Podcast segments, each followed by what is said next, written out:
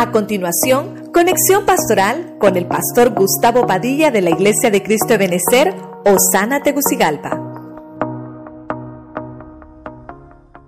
Bendiciones, bendiciones, mis hermanos. Estamos aquí nuevamente con ustedes para poder trasladarles esta jornada que tenemos hoy de ayuno congregacional. Así que todos los que estamos en casita, estamos ahí expectantes a todo lo que Dios va a hacer con nosotros. Queremos recordarle que vamos a estar conectados ahorita de 11 a 12 y de 12 a 1 también vamos a hacer una conexión eh, con lo que es alabanza y a las 12 y media eh, vamos a tratar de conectarnos todos por el Zoom para que podamos tener un tiempo de oración. Y luego a la 1 terminamos con el tema escatológico de 1 a 2 de la tarde.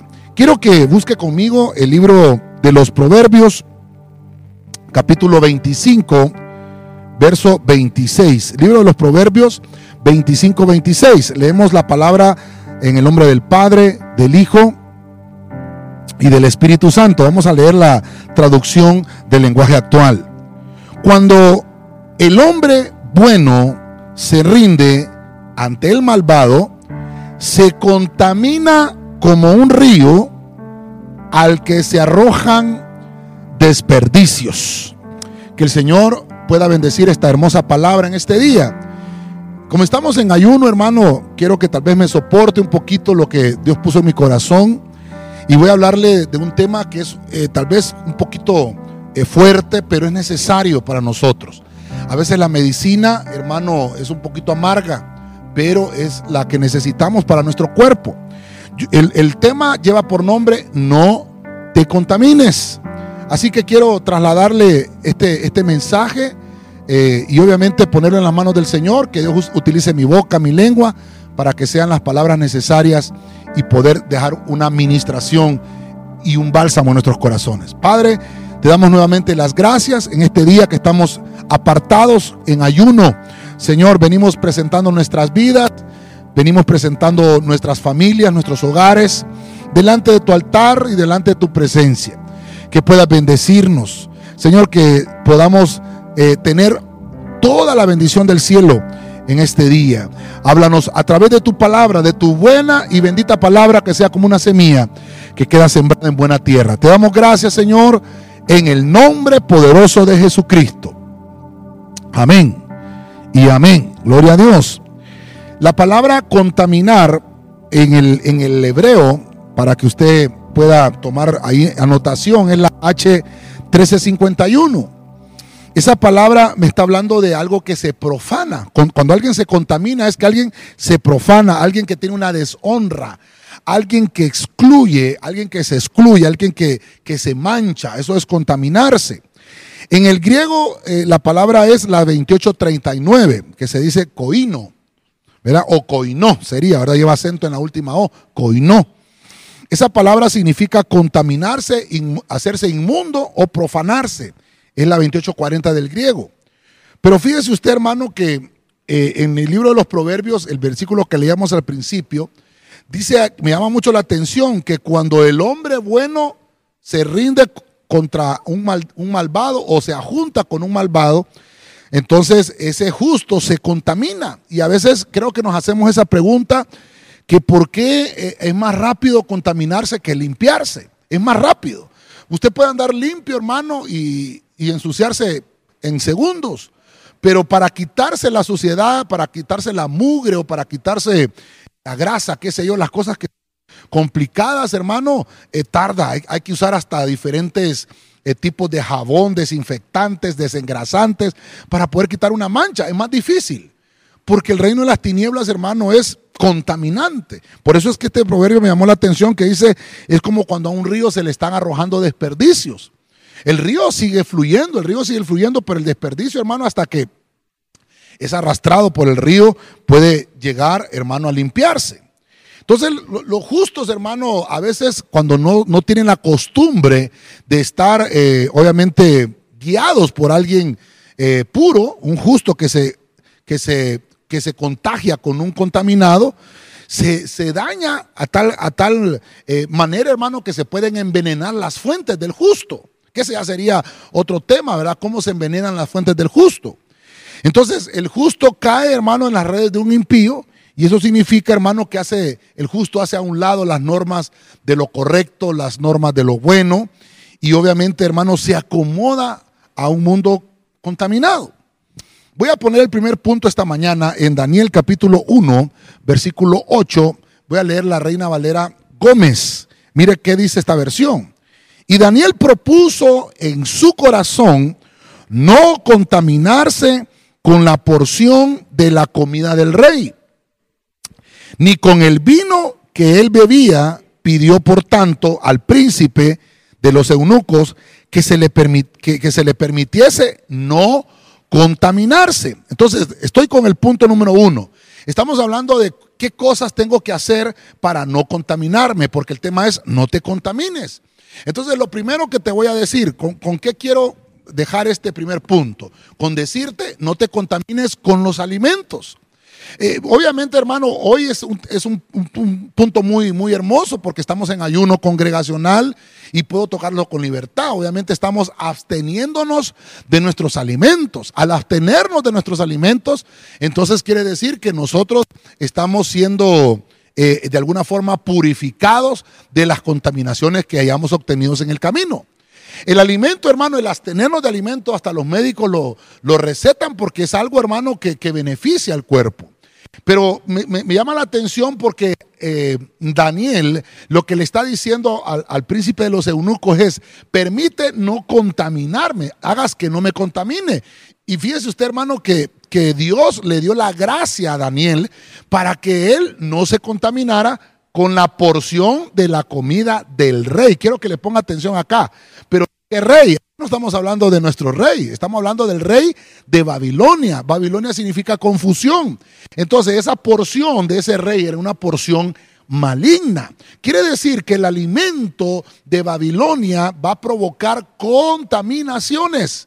El alimento de Babilonia provoca contaminaciones en los justos. Esto ya lo hemos hablado en muchas ocasiones, pero lo que quiero es, hermano, que usted pueda entender conmigo, a la luz de la palabra, cómo podemos decir de parte de, de nuestro Señor esta palabra.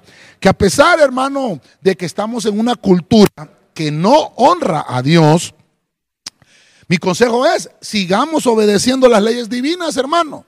Tal vez en nuestra, nuestra, nuestra sociedad es una cultura, hermano, que, no obedece. Usted sabe cuántas cosas se, realizan, hermano, en, en, nuestras, en nuestras ciudades. Eh, se celebran carnavales y se hacen un montón de cosas hay comidas específicas para cada una de estas, de estas celebraciones. Entonces, hay porciones, pero no estoy hablando solamente de físicas, de alimento físico, sino de alimento espiritual, de las cosas que yo voy a administrarle a mi cuerpo, a mi alma y a mi espíritu.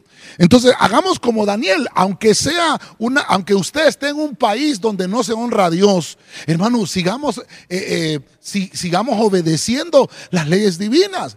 Que no nos vaya, hermano, a opacar el hecho de que nosotros seamos jóvenes. O el hecho de que tengamos ya mayor de edad o que seamos eh, niños completamente o adolescentes, no importa la edad. Aquí Daniel, hermano, es un joven, creo que estaba en la adolescencia cuando él fue llevado a Babilonia, cuando él fue llevado cautivo. Pero él propuso desde su juventud, hermano, vemos a Daniel proponiendo su corazón para no contaminarse. Daniel decidió no comer esa porción maligna. Entonces, en, en, nuestros días, hermano, ¿cuántas cosas tenemos que nosotros rechazar y decirle, ¿sabe qué? Yo no participo en esto. ¿Sabe qué? Yo no hago tal cosa. Es muy difícil, hermano, que nosotros podamos decir, no, yo sé que es muy difícil, pero, pero es más, es más valorable lo que vamos a hacer, hermano, al poder cambiar nuestra vida para esto. Voy a poner un equilibrio con este punto en Mateo capítulo 15, versículo 11, en la Biblia parafraseada del lenguaje sencillo dice, Mateo 15, 11. Lo que los hace impuros delante de Dios no es la comida que entra por su boca. Lo que los hace impuros son los insultos y las malas palabras que dicen.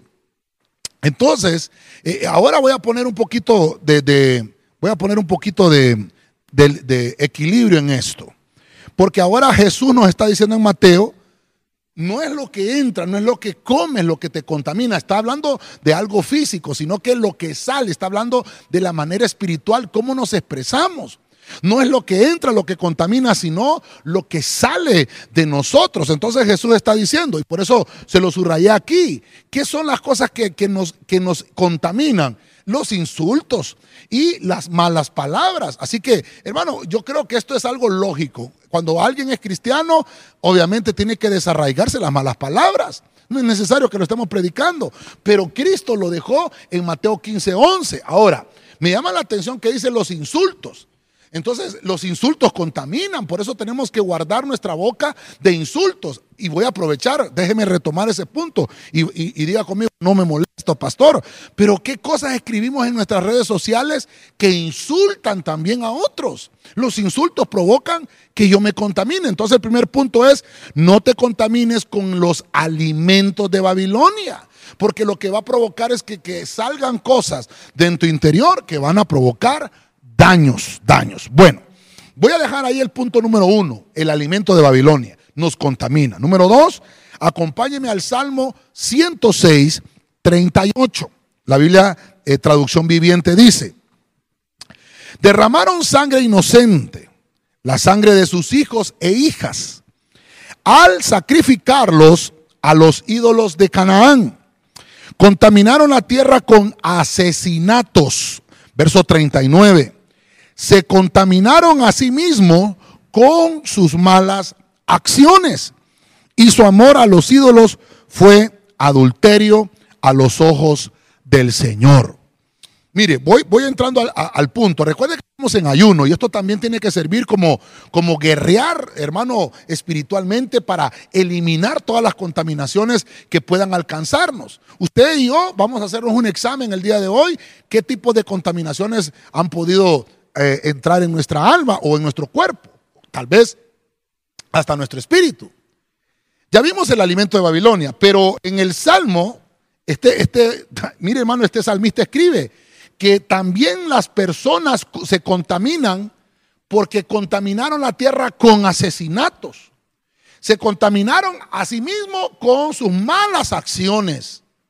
Entonces, una otra contaminación a la cual obviamente tenemos que decirle, no me quiero contaminar con esto, son las malas acciones. Es que yo me ame a mí mismo. Mire, mire, hermano. Yo sé que por ahí eh, alguien dice, tienes que amar a tu prójimo como a, como a ti mismo. Hay un versículo de eso. Pero también los psicólogos dicen que hay que amarnos el autoestima por nosotros. Pero ¿sabe qué es lo que sucede? En estos tiempos que hemos estado de cuarentena, en cuarentena, hemos aprendido, hermano, que hay mucha gente que tiene más amor por, por ellos mismos que por el prójimo. La Biblia dice, ama a tu prójimo como te amas a ti mismo. O sea que el Señor te está diciendo, sabes, no te vayas a contaminar de malas acciones. Porque si solo te amas a ti mismo y no amas a tu hermano, estás contaminado. Usted me dirá, pastor, eso es lo que me trae hoy. Pues mire, le traigo lo que la Biblia dice. Las malas acciones de las personas en medio de una ciudad o en medio de un país son cuando, hermano, hay personas que, hacen muertes, asesinatos. Mire qué tristeza, hermano, en estos días que estamos encerrados, que se supone que hay toque de queda y que solo se sale por un día el que le toca salir y cada 14 días le tocaría salir. Hermano, da la, da la tristeza de que hay noticias de personas que son asesinadas en la calle, hermano. Y la policía no puede hacer esto, ya se le salió de las manos. hermano, los, los, amigos de lo ajeno andan matando, hermano, por robarse un celular, por robarle gente, por comida, por encargo, qué sé yo, por peleas de territorio. Eso contamina la tierra. Eso provoca contaminación. La violencia en una ciudad provoca contaminación. Las malas acciones que nosotros hagamos provocan, hermanos, contaminaciones. El amarnos a nosotros mismos. Cuando no pensamos en el prójimo. Hermano, esta pandemia nos ha enseñado que tenemos que ser colaboradores unos con otros, que tenemos que ayudarnos unos con otros. Esta pandemia nos ha enseñado a ser solidarios. Y hermano, perdóneme, tuvo que venir una pandemia para enseñarnos esto, pero la iglesia lo ha estado predicando desde siempre. La iglesia siempre lo ha predicado. porque ha dejado la iglesia de ser, eh, hermano, ser eh, solidarizarse? ¿Por qué ha dejado de solidarizarse con los, con los demás? Porque se ha contaminado la iglesia. Entonces, yo, yo tengo que decirle algo y le voy a dar un consejo en este día. No te olvides de los milagros que has visto. Los, los, milagros que has visto en el Señor, no te olvides de ellos. Eso va a evitar que seas atraído por el maligno. Porque lo que puedo ver aquí, hermano, que el enemigo le tiende, le tiende trampas a las personas. Hermano, tenemos que ayudarnos entre nosotros, no tenemos que matarnos. Y la Biblia, hermano, cuando, cuando Caín mató a Abel, dice que la tierra se llenó de sangre, se, se empezó a contaminar. ¿Cuántos años tendría Abel? ¿Cuántos años tendría Caín? Y hermano, fue algo tan rápido, tan, tan, hermano, acababa de salir Adán del huerto y había contaminado con sangre Caín la tierra. Y es más, hermano, hasta cuando Noé Creo que pasaron mil años de eso, cuando el Señor hizo caer el diluvio y Noé sale del arca y le dice a Noé, ¿sabes qué? Las, únicas leyes que te voy a dar ahorita es que no vayan a haber asesinatos entre ustedes, no vayan a derramar sangre inocente. Y, aquí hay mucho que decir de esto, hermano, pero, pero tengo otras cosas que mostrarle, pero solo para decirle algo aquí. Quiere decir que el derramar sangre inocente contamina las ciudades. La violencia, mire, yo se lo he predicado, los hermanos de la iglesia se lo pueden decir, pero yo les he predicado, nuestras culturas centroamericanas, hermano, están arraigadas en esa cultura maya. Y la cultura maya tenía, hermano, por, por, por, eh, ¿cómo le podemos decir? Por, por hobby, matar gente, les arrancaban el corazón derramaban sangre. O sea, nuestras tierras, hermanos, nuestros ancestros han derramado sangre inocente por siglos. Esto no es nuevo, sino que tenemos entonces que renunciar a una contaminación generacional. Porque pensamos, hermano, entonces solo en nosotros mismos. Quiero, quiero dejarle esto, hermano, porque aquí el pasaje de, de David en el Salmo, él le está escribiendo a Israel, porque Israel constantemente se apartó de Dios. Hay gente que pregunta, ¿cómo es que el Señor prohíbe no matar a nadie? Israel hacía, eh, hermano, asesinatos cuando tomaba ciudades. Pero una cosa es que Dios les diga, tomen una posesión. No es lo mismo, hermano, que yo por placer vaya a asesinar a una persona. Esto es terrible. ¿Cómo un país puede caer en esto? Porque aquí se trata de levantarse con una hazaña contra una persona. Voy a leer el libro de Levíticos capítulo 19, 31 en la Biblia de las Américas. Quiero que me acompañe aquí. Voy a leer la tercera cosa por la cual la Biblia nos dice que no nos contaminemos. Dice el libro de los Levíticos, versión de las Américas. No os volváis a los medium, ni a los espiritistas, ni los busquéis para ser contaminados por ellos yo soy el Señor vuestro Dios. mire, este, este, punto es álgido, este punto es álgido y, ya estamos en el punto 3. Ya vimos, hermano, que no hay que contaminarnos con los alimentos de Babilonia que traen confusión, que nuestras palabras, lo que sale de nosotros contamina. No nos contaminemos con las malas acciones, solo porque veamos que alguien hace algo, nosotros vamos a hacer lo mismo. No, no derramemos sangre inocente. Pero ahora me estoy metiendo un poquito más en la llaga, porque desde el libro de los Levíticos, hermano, existe este, este, este mandamiento importante. Dice acá, no vayan a buscar a los medios y no busquen a los espiritistas, ni los busquéis para ser contaminados por ellos. Mire, yo estoy, estamos aquí en ayuno congregacional. Yo le voy a ministrar esto, y se lo he ministrado en muchas ocasiones. Cuando hay personas, hermano, que, han tenido este tipo de prácticas ocultistas, ¿verdad? Eh, eh, eh, hermano, consultan muertos. en su pasado, tal vez no, tal vez ahorita ya, hermano, están en Cristo, están en la iglesia, pero, pero hicieron cosas en su pasado que los contaminaron, prácticas oscuras que los contaminaron. Y esa mancha, vuelvo a repetirle, tal vez, hermano, es complicado de sacarla, no es tan fácil. Cuando uno está limpio y, luego de eso se mancha, es bien complicado quitar la mancha, es lo que hablábamos al principio. El ocultismo, hermano, no solamente te va a manchar a ti, sino que va a manchar a tu descendencia. Yo tuve experiencias, hermano, dentro de, dentro de mi familia, experiencias, hermano, de familiares que hicieron este tipo de tratos ocultos, tratos espiritistas, entregando almas de familiares. Y yo no estoy para contarle mi testimonio, pero sí puedo decirle, hermano, que esto es complicado. Hay cosas que no, nos damos cuenta si hay personas o familiares nuestros, tal vez ancestros nuestros, nuestros abuelos, nuestros tatarabuelos, pudieron hacer este tipo de, trabajos espiritistas. Entonces, nosotros ahora que estamos en el Evangelio y nos paramos en esa brecha, tenemos que pelear por nuestra familia y anular anular, hermano, los ancestros que nos alcanzan. Porque dice la Biblia que en el capítulo 20 de los Éxodos, que la maldad de los padres sobre los hijos recae hasta la cuarta generación. Las herencias de ocultismos en nuestras familias deben de ser limpias con la sangre de Cristo. Alguien me estará preguntando, pastor, ¿qué son prácticas de ocultismo? Buscar hechiceros. ¿Sabe hasta qué, hermano? Hay gente que va y compra la, la, loto, hermano, y va a averiguar con un espiritista cuál es el número. Eso es buscar ocultismo. El ocultismo es el conjunto de conocimientos y prácticas que se relacionan con la magia negra. Algunos dicen que la relacionan con la alquimia, con la astrología, y con materias semejantes a estas, hermano, que obviamente no se basan en experimentos científicos, sino que son cosas, hermano, oscuras. Por eso es ocultismo. Entonces nos contaminamos con esto. Hermano, hasta con hay personas que han jugado la Ouija, pero exageradamente. Eso también, ¿qué ¿cómo tienen que hacer? Tienen que ministrarse.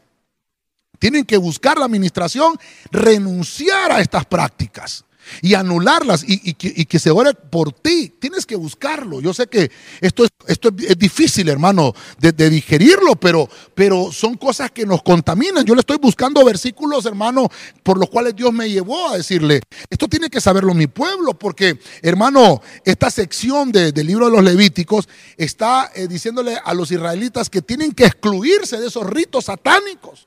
Tienen que excluirse de esas prácticas que se asociaron a religiones paganas. Hay prácticas, hermano, mire, hay gente que quiebra un huevo, lo pone debajo de la cama y, mira si le hicieron ojo a su hijo. Esas son prácticas de ocultismo. Perdone que lo mencione y, y, soporteme tal vez en lo que estamos hablando, pero estamos en ayuno. Hay personas que nace su niño y ya le ponemos un cinto rojo en la mano para que nadie le haga ojo. Son prácticas hermano, oscuras. ¿Quién te enseñó eso? Nuestra confianza está en el Señor y tenemos que poner nuestra vida en las manos del Señor para que ninguna de estas contaminaciones nos alcance y tampoco vaya a alcanzar nuestra familia. Tenemos que poner nuestra vida en las manos del Señor. Esto, es complicadísimo, hermano. Entonces, eh, habían aberraciones religiosas Israel, hermano, fue una, una nación complicada donde la idolatría se le marcó y la Biblia dice que la idolatría es como hechicería. Nosotros a veces, hermano, idolatramos, y no estoy hablando solamente de los que idolatran ídolos, sino que también idolatramos jugadores de fútbol. Idolatramos una novela, una actriz, un actor. Idolatramos, hermano, un hombre, un ministro de Dios. Hasta eso puede ser pecado. Entonces tenemos que renunciar a esas cosas. El único que es digno, hermano, de ser adorado es Dios. El único que, que merece toda la honra y toda la alabanza es Dios. Voy a, voy a, continuar y voy a avanzar en este, en, este, en este tema porque obviamente, hermano, tenemos que reconocer, llevamos marcadas tres cosas. Váyase conmigo al punto número cuatro. En Sofonías 3.1, la versión Martín Nieto, Mire lo que dice, ay de la rebelde y contaminada. La ciudad opresora, verso 2, no ha escuchado la voz, no ha aprendido la lección, no ha puesto su confianza en el Señor, no ha acudido a su Dios. Mire, mire hermano, bueno, bueno, mire, voy a decirle algo. Nosotros obviamente estamos renunciando a todo esto que le estoy mencionando.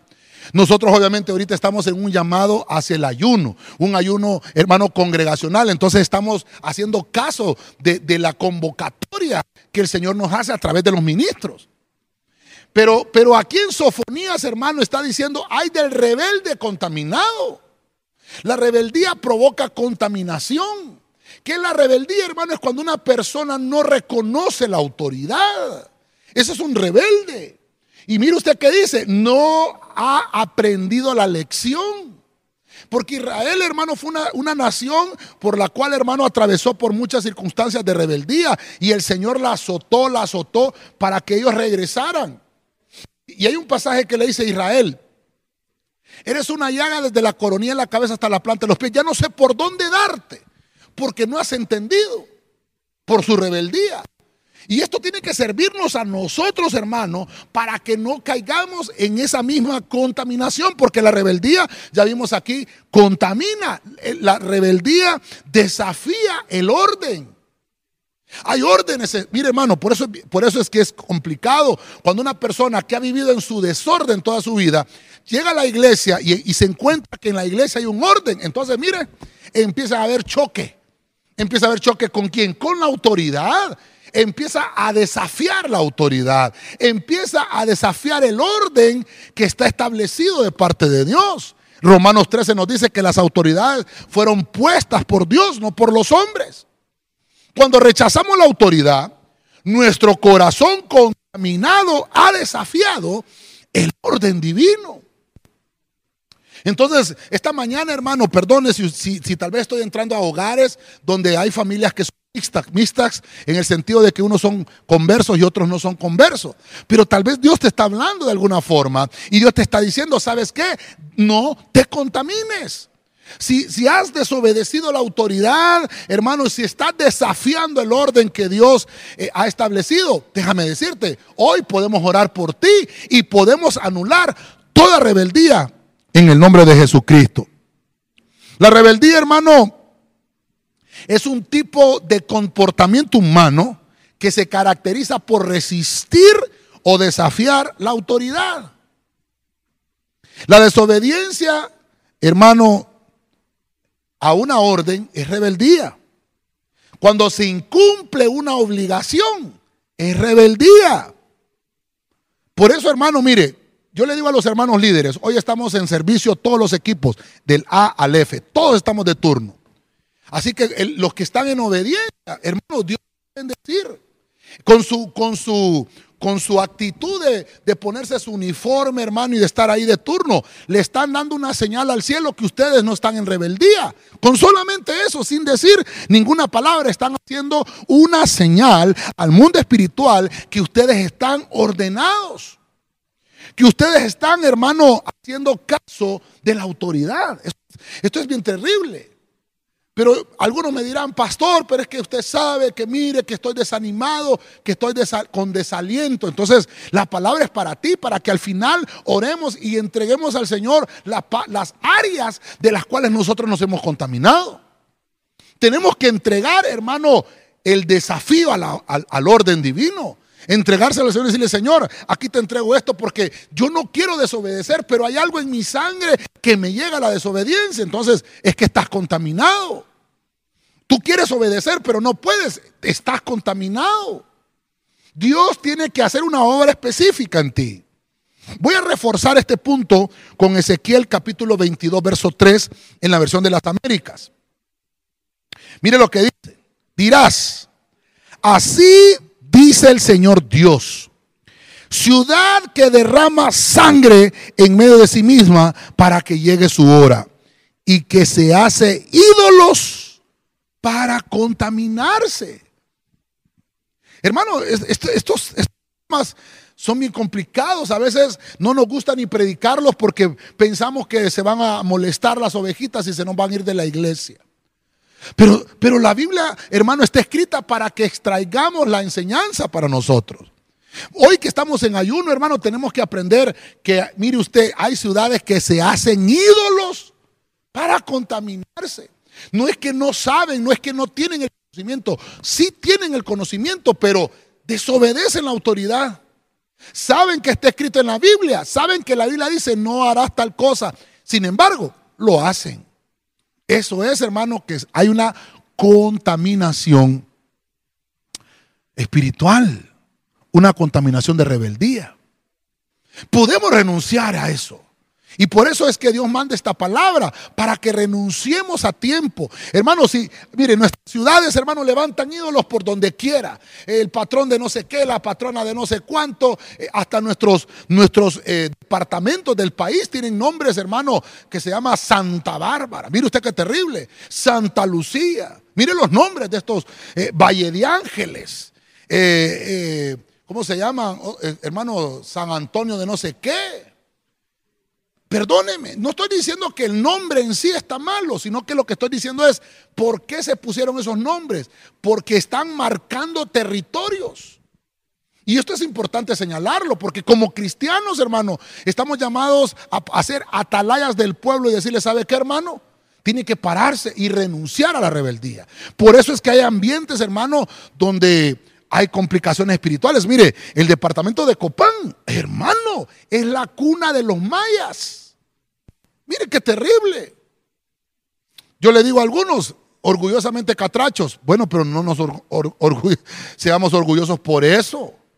Porque eso más bien trae contaminación. Ya vimos que la idolatría trae contaminación. Los mayas, hermanos, son los que nos delegaron la idolatría.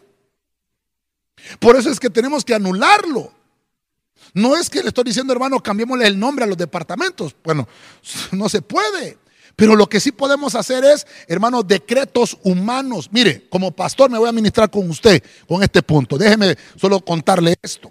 Pero en el 2016, hermano, Dios puso en mi corazón ir al Parque Central de Tegucigalpa. Hermano, usted sabe que el Parque Central de Tegucigalpa es un símbolo nacional y también un símbolo de esta ciudad. Hay estatuas a los héroes, hermano, eh, ¿cómo se llama? De la revolución, Francisco Morazán. Hay iglesias levantadas, hermano, y un montón de cosas. Y Dios me llevó ahí. Esta ciudad se llama Tegucigalpa. Incluye Comayagüela y el Distrito Central. Tegucigalpa es todo. Y, Tegucigalpa quiere decir, hermano, cerro de plata. Eso quiere decir eh, la traducción de un lenguaje, eh, de un lenguaje, hermano, eh, no sé si es eh, una, lengua antigua, hermano, que un dialecto que había entre nosotros, pero Tegucigalpa significa cerro de plata. Cuando yo estoy ahí, hermano, y estamos haciendo una campaña evangelística, cerca de 17 personas aceptaron a Jesús ese día.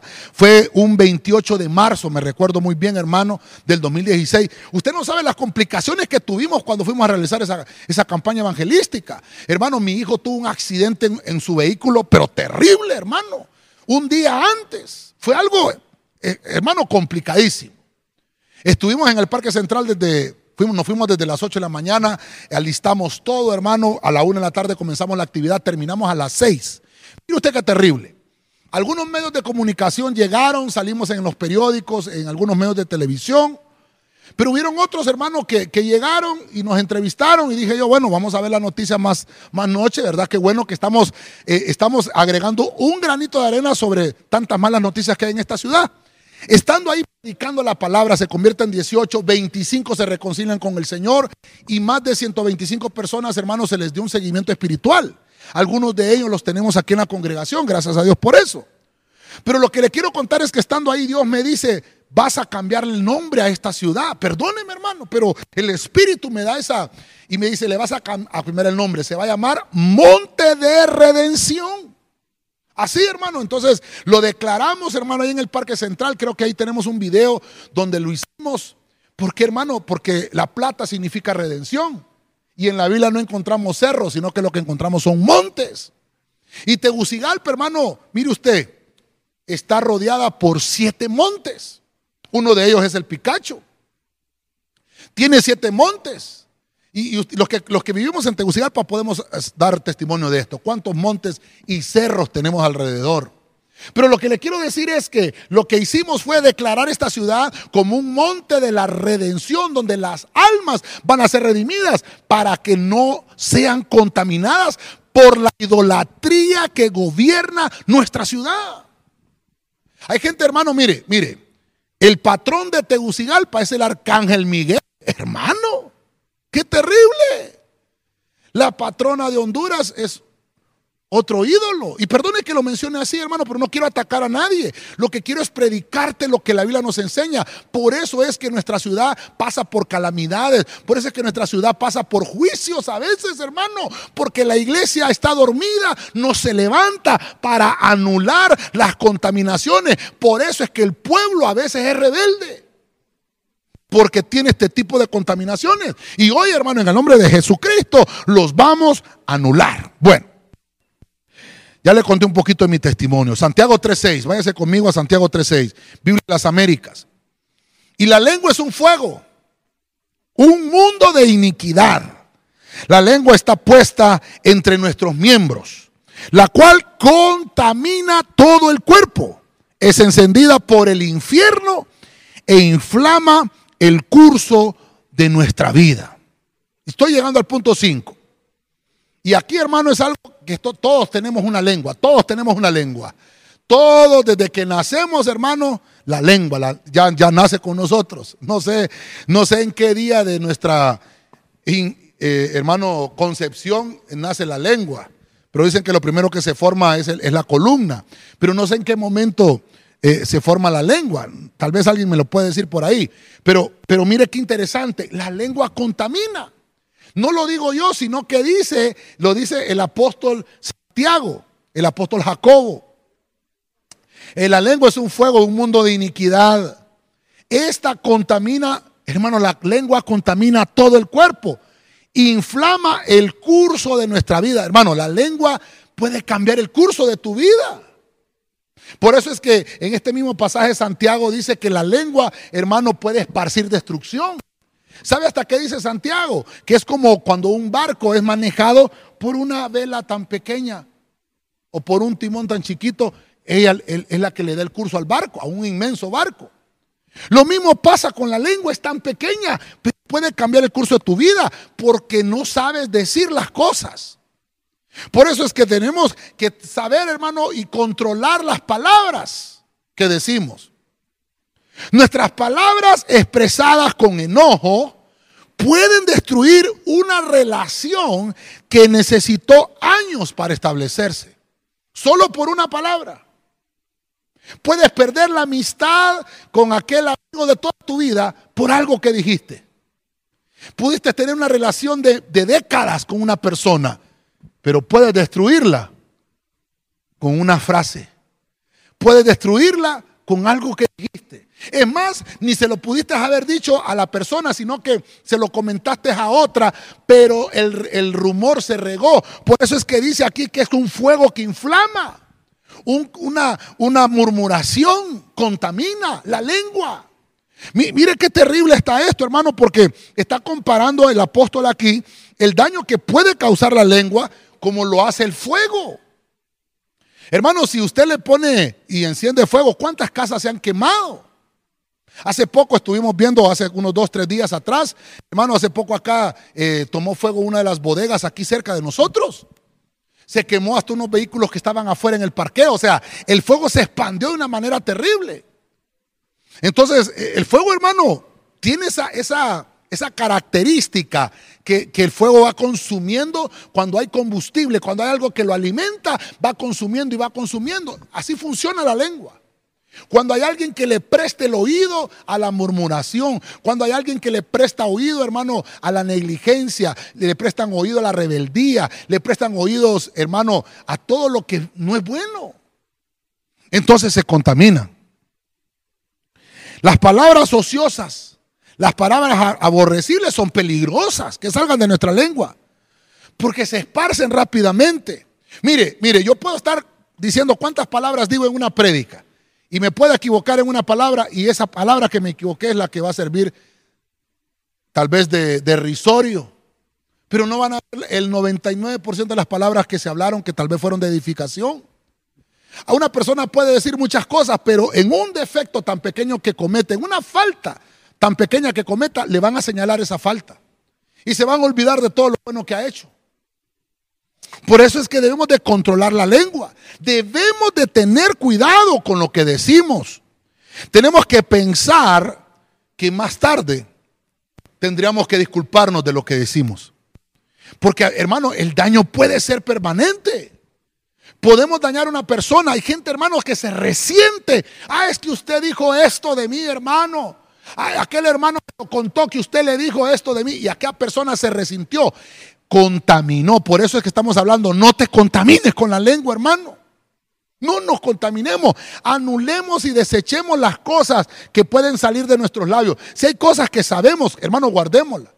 Y digámosle al Señor, ¿sabes qué? Dios, ayúdame a que nunca vayan a salir. ¿Qué es lo que contamina? Ya lo vimos atrás. Lo que sale del hombre es lo que contamina. Y lo que sale por la lengua. Esto es, esto es terrible. La lengua esparce destrucción. Esas palabras expresadas, hermano, en un momento de ira, en un momento de enojo, pueden destruir relaciones, pueden destruir familias, pueden destruir matrimonios. Por eso, hermano, mire qué bueno que estamos en ayuno porque estamos rompiendo toda contaminación en el nombre de Jesucristo. En el nombre de Jesucristo anulamos, rechazamos y reducimos a la impotencia toda fuente de contaminación en el nombre de Jesús. Esta fuente de contaminación es terrible, la lengua es complicada. No se puede controlar un fuego cuando ya se encendió. Por más que quieras arreglar lo que dijiste, hermano, va a ser difícil y complicado porque el fuego ya se empezó a propagar.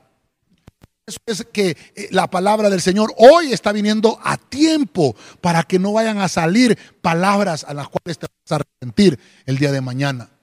Yo le digo a los hermanos, hay alguien que lo está ofendiendo, hay alguien que le puso algo en el Facebook y no le gustó. Muérdase la lengua, hermano. Muérdasela. Mm para que no vaya a salir una palabra en la cual usted se va a arrepentir más adelante. Porque una vez que se encendió ese fuego, va a ser difícil apagarlo. Complicado esto, pero, pero yo siento el poder del Espíritu Santo que hoy ha venido para limpiarnos de toda contaminación. En el versículo de Hebreos 12:15, quiero que vaya conmigo a la Reina Valera actualizada. Hebreos 12:15 dice: Mirad bien que ninguno deje de alcanzar la gracia de Dios que ninguna raíz de amargura brote y cause estorbo y que por ella muchos sean contaminados. Estoy, estoy llegando al punto número 6 y estoy aterrizando ya con el tema. Estoy aterrizando. Una fuente de contaminación más. La amargura. Ya vimos la lengua, ya vimos la rebeldía, ya vimos las malas acciones, ya vimos, hermanos, los alimentos que pueden contaminarnos. Pero la amargura es una fuente de contaminación. La amargura, hermano, te va a eclipsar el corazón. La amargura no va a dejar, hermano, que la luz de Cristo te alumbre. Por eso es, hermano, que Dios tal vez puso esto en mi corazón, porque hay personas que están pasando por etapas de amargura, porque eclipsaron de, de tinieblas su corazón, no dejan que la luz de Cristo los alumbre, no dejan que la luz de Cristo, hermano, sea, hermano, la que irradie luz para erradicar las tinieblas. Cuando la luz de Cristo alumbra, las, las tinieblas retroceden. Pero si nosotros, hermano, no ministramos las raíces de amargura, dice que la raíz de amargura va a brotar. Eso es lo que dice, que ninguna raíz de amargura brote y cause estorbos. Una persona que está amargada estorba, hermano, la vida cristiana de otros hermanos. Por eso es que la amargura tenemos que anularla, hermano, porque la persona se contamina. Una persona que está amargada rápidamente puede contaminar a otra. La amargura es aquello, hermano, que es, eh, hermano, el limón es, es, una bebida amarga o es, un, es una fruta amarga. El limón, hermano, con solo probarlo, se amarga. Usted, usted que ya conoce el limón sabe cómo manejarlo, porque sabe que produce amargura. Hermano, pruebe usted un limón con un bebé, pruebe un limón con un niño que no sabe que es un limón, usted se lo pone y aquel niño le pega aquella, aquella, aquella probada limón, hermano, con qué gusto. Pero cuando ya prueba el limón, hermano, se estremece todo. Entonces, yo lo que le quiero dejar es que no debemos de dejar que el resentimiento crezca en nuestro interior. Se debe de, desarraigar lo más pronto posible. Todo resentimiento que tengamos, porque ese resentimiento te puede llevar, hermano, a un estado de amargura. Así como una raíz pequeña crece hasta que se convierte en un gran árbol, la amargura, si no se corta de raíz, va a crecer un árbol grande y va a ser más difícil cada día arrancar ese árbol. Por eso es, si hay una raíz, es más fácil arrancar una raíz que cortar un árbol. Por eso la Biblia dice que no brote esa raíz de amargura, que no se convierta en un árbol, mucho menos frondoso, mucho menos grande, mucho menos hermano inamovible. Tenemos que ministrar la amargura. La raíz de amargura se apodera de nosotros cuando permitimos que los desacuerdos crezcan hasta que se vuelvan un resentimiento o, cuando nosotros estamos alimentando rencores. ¿Cómo alimentamos un rencor? Con heridas del pasado. Por eso es, hermano, hay heridas del pasado. Ministra, ministra esas heridas. Atiende esas heridas del pasado, porque lo que pueden hacer es provocar una raíz de amargura. El tiempo se me está acabando, hermano, perdóneme, pero quiero terminar con el último punto y tal vez me ayudan con un fondo musical. En segunda de Pedro capítulo 2, verso 20. Quiero que me acompañe en la Biblia de las Américas. Dice la Biblia de las Américas. Porque si después de haber escapado de las contaminaciones del mundo por el conocimiento de nuestro Señor y Salvador Jesucristo, de nuevo son enredados en ellas y vencidos. Su condición postrera viene a ser peor que la primera. Voy a finalizar y tal vez me ayudas ahí con, con un fondo musical, hijo, por favor. Mira esta fuente de contaminación, el mundo. El mundo es una fuente inagotable de contaminación. Esto no se va a poder arrancar hasta que el Señor no pase tierra por fuego. Por eso es que la va a tener que pasar por fuego para, para que se descontamine completamente. Vamos a hablar un poquito más de esto en el, en el tema escatológico por la tarde. Pero ¿qué es esto? Es volver al pecado. Una fuente de contaminación es cuando se vuelve al pecado. Dice es cuando de nuevo son enredadas las personas. Tú que ya renunciaste al mundo. Tú que ya dijiste ya no quiero volver, hermano, a hacer las cosas que hacía antes, a las obras, a las malas acciones. Pero, pero eso sabes que te contaminó en un tiempo y ahora has venido a los pies de Cristo. Entonces estás en el proceso de descontaminación. Estás en el proceso de desintoxicarte.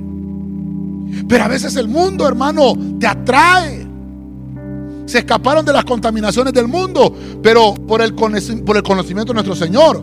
Pero pueden ser enredados. Y aquí cuando nos habla de enredados es que las redes, las redes te pueden envolver. Perdona que, que, siga insistiendo y poniendo el dedo ahí en la llaga. Pero las redes, hermano, te pueden volver al mundo, te pueden vencer. Todo el trabajo que Dios ha hecho contigo puede, puede, hermano, quedar arruinado si tú quedas enredado. Mira lo que dice la Biblia, que la condición postrera puede, puede ser peor que la primera. Dios no quiere eso. ¿Por qué dice la Biblia eso? Porque dice la Biblia, hermano, que cuando uno viene al Señor, el espíritu malo que uno trae sale. Pero cuando aquella persona se regresa a esa fuente de contaminación, cuando se vuelve al pecado, aquel espíritu que salió trae siete espíritus más con él. Vienen a ser ocho. Y estos espíritus, hermano, contaminan siete veces más. Y por eso es que el estado postrero de una persona viene a ser peor. Por eso yo te digo en, esta, esta, en este día que estamos apartados, hermano, para descontaminarnos, desintoxicarnos. No te vuelvas al pecado, vuélvete a Dios. Hermano, que no el mundo no nos doble las rodillas, sino que nosotros doblemos las rodillas para entregarle nuestra vida al Señor. El que se aparta de Cristo es como aquel que ha soltado la soga, aquella soga que lo mantiene con vida. Dios te está extendiendo la ayuda. Dios te está enviando el auxilio, hermano que me estás oyendo. Yo no sé a quién le estoy hablando, pero siento por el Espíritu que le estoy hablando a alguien ahí en casita. No sueltes la soga, porque por medio de esa soga Dios te está levantando del lodo cenagoso. Por medio de esa soga Dios la está jalando. Él está usando su mano, los ministros, para sacarte de esa situación difícil. Así que no te vuelvas al mundo. No te vuelvas al pecado. El apóstol Pedro está escribiendo aquí, hermano, y se refiere a las personas que conocieron a Cristo conocieron de su salvación y que posiblemente recibieron la influencia negativa de otras personas para regresarse al pasado. Por eso es importante, hermano, que en estos días que no nos podemos ver presencialmente, aunque sea virtualmente, nos conectemos para que ese espíritu que irradia desde este lugar pueda llegar hasta donde estás y también te vuelva, porque lo que va a hacer es una administración de desintoxicar el espíritu de, nuestras, de nuestro ser, las almas de nuestro ser. El hombre se puede hundir en el mundo como se hunde una persona en unas arenas movedizas. Y esa como aquel hombre que se hunde en esa arena movediza y se niega a tomar la ayuda que se te está ofreciendo. Hermano, ¿por qué estamos los pastores predicando en estos tiempos? ¿Por qué los pastores estamos predicando en estos momentos? Porque sabemos que hay mucha gente que se está hundiendo. Y nuestras prédicas hoy son más, hermano, habilitadas por el Espíritu más que nunca. Y yo le pido al Señor que me dé las mejores prédicas en estos tiempos. Yo le pido a usted que ore también por mí para que las mejores prédicas sean expuestas en estos días. Porque es cuando la gente más se está enfriando, es cuando la gente más se está apartando de Cristo. Estamos en el mes de julio, en el mes número 7. Y Dios, hermano, a través de la Biblia, yo lo vimos una vez el año pasado, creo que hablamos de esto en el ayuno del año pasado, la bendición del séptimo mes. Dios en el número 7, hermano, es donde Él completa su proceso. Estamos en el mes de julio, donde Dios, hermano, está proveyendo lo que no te había dado en este semestre que pasó. Dios te lo va a empezar a mostrar en el séptimo mes, en el mes de julio. Es cuando vas a ver la gloria de Dios manifestada. Es cuando vas a ver la palabra de Dios manifestada en tu vida y en tu alma es cuando vas a ver el poder del Altísimo manifestado en tu familia y cuando el Señor va a empezar a desintoxicar tu casa, a desintoxicar tu familia, a desintoxicar tu vida. Siento finalizar para orar por ti. Quiero, quiero que vaya conmigo y mire las conclusiones de las cosas de las cuales no te contamines, hermano.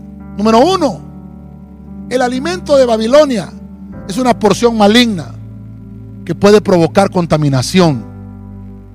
Así que yo te vengo a decir, no te contamines. El hombre bueno se rinde ante el malvado y ahí se contamina. Eso dice Proverbio 25, 26. Número dos, las malas acciones. El amor a, nosotros mismos, hermano, no nos va a hacer accionar o actuar mal contra otras personas. Tenemos que amar al prójimo como nos amamos a nosotros mismos. Otra fuente de contaminación es el ocultismo, prácticas oscuras. Hermano, buscar la solución con un espiritista, eso no te va a llevar a nada bueno.